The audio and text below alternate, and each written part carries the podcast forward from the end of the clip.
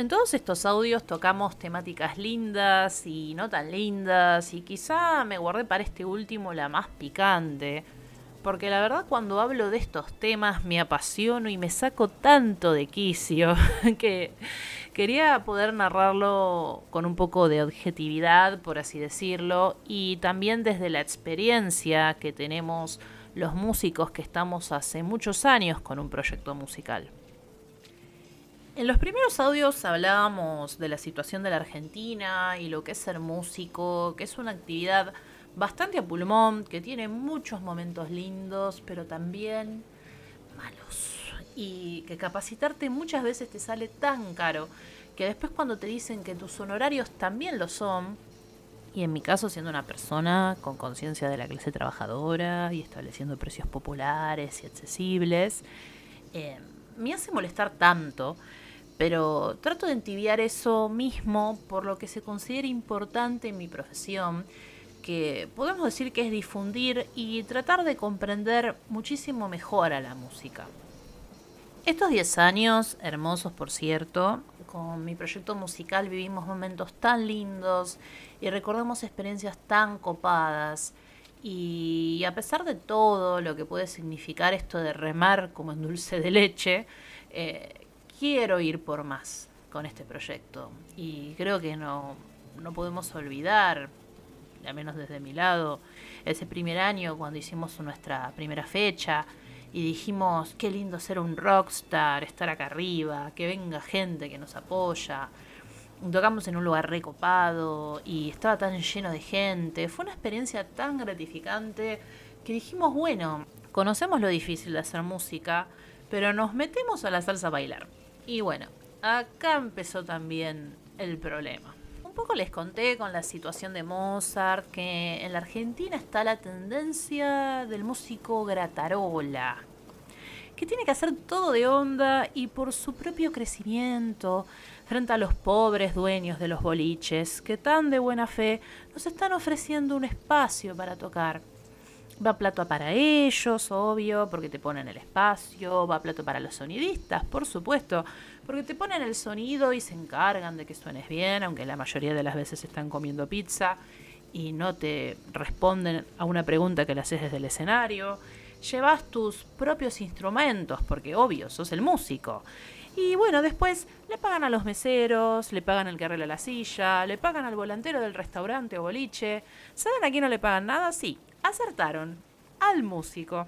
Y todo bien, yo entiendo el lado de que si tuvieras que pagarle a cada artista gastas un dineral. Y les comunico que los músicos pagando cada fecha, más la movilidad del transporte y los instrumentos, también gastamos un dineral. ¿Y qué tenemos que hacer? ¿Dejar de hacer música? ¿Frustrarnos y soñar con Europa como pasa con la mayoría de los músicos que conocí en mi vida? Y bueno, aclaro que es un sueño totalmente válido, pero bueno, que no todos compartimos. Probablemente si estás empezando a hacer música te va a parecer recontra desalentador lo que te digo. Y aunque hay personas que la verdad ofrecen su lugar por amor al arte, no son muchos. Eh, la mayoría quiere usarte y verte como un negocio. Y juega con tus ganas de salir a tocar. Eh, es muy normal en las personas que empiezan con un proyecto pero la verdad, para que todos estemos contentos, y sé que de la noche a la mañana no se puede cambiar la realidad, sino más bien con un trabajo minucioso y un cambio de pensamiento al músico, estaría bueno que si por lo menos no nos pagan, que tengan algo de respeto por el artista que está yendo a hacerte un show.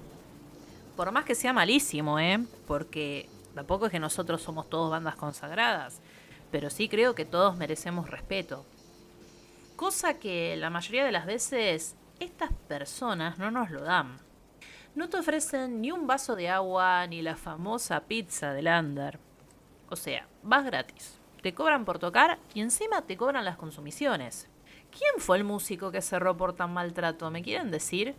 Porque cuando yo empecé toda pequeña ilusionada, siempre me hizo ruido esta situación y noto que nadie la hablaba. Sobre todo porque se paga un espacio, sí, pero también al pagar una fecha en un lugar, pagás difusión. Cosa que la verdad, el lugar no se pone la camiseta la mayoría de las veces para poder traer gente. Aún sabiendo que su boliche también necesita gente que le consuma. Porque a nosotros nos pudiera ver mamá, la tía, la prima, los sobrinos, pero me parece que del otro lado tendría que haber ganas también de generar gente por su propio negocio, así como también lo hacemos nosotros. Lo que diría en este encuentro reflexivo, y más allá de todo lo sarcástico que encuentro para expresarme, es que me parece que el cambio tiene que venir desde nuestro lado, o sea, de los músicos. Sumarnos y ponernos de acuerdo para que nuestro trabajo sea respetado. Nadie más que nosotros puede saber lo que lleva a tener un proyecto e ir hacia adelante.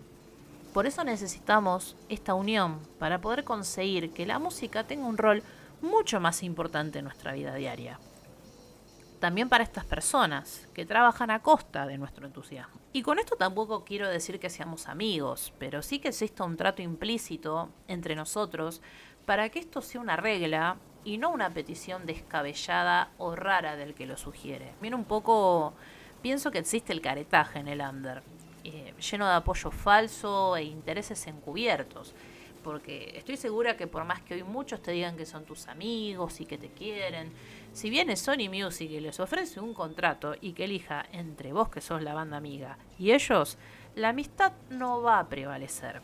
Y puede sonar chocante, pero yo digo que está bien que el otro no quiera cedértelo.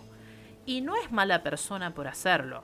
Eh, es una persona que está viendo la música como un ámbito de trabajo. Y eso no es lo que quisiéramos todos, que la música pueda tomarse en serio.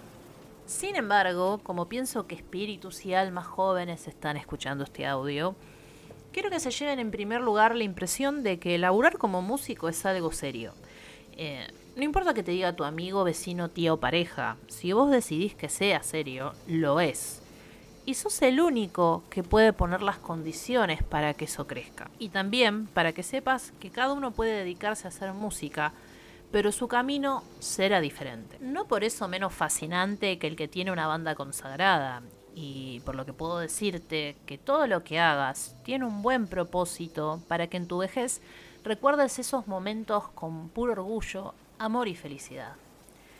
Les pido por favor que no pierdan el entusiasmo. Somos varios hartos y que piensan que la situación no va a cambiar. Pero sostengo y manifiesto, ya saben que soy muy holística, que tengo la certeza de que esta situación va a cambiar. Tanto que por ahí dicen, la esperanza es lo último que se pierde, ¿no? Les agradezco nuevamente que me hayan escuchado. Les mando un abrazo enorme desde acá y nos reencontramos obviamente en la próxima. Hasta luego.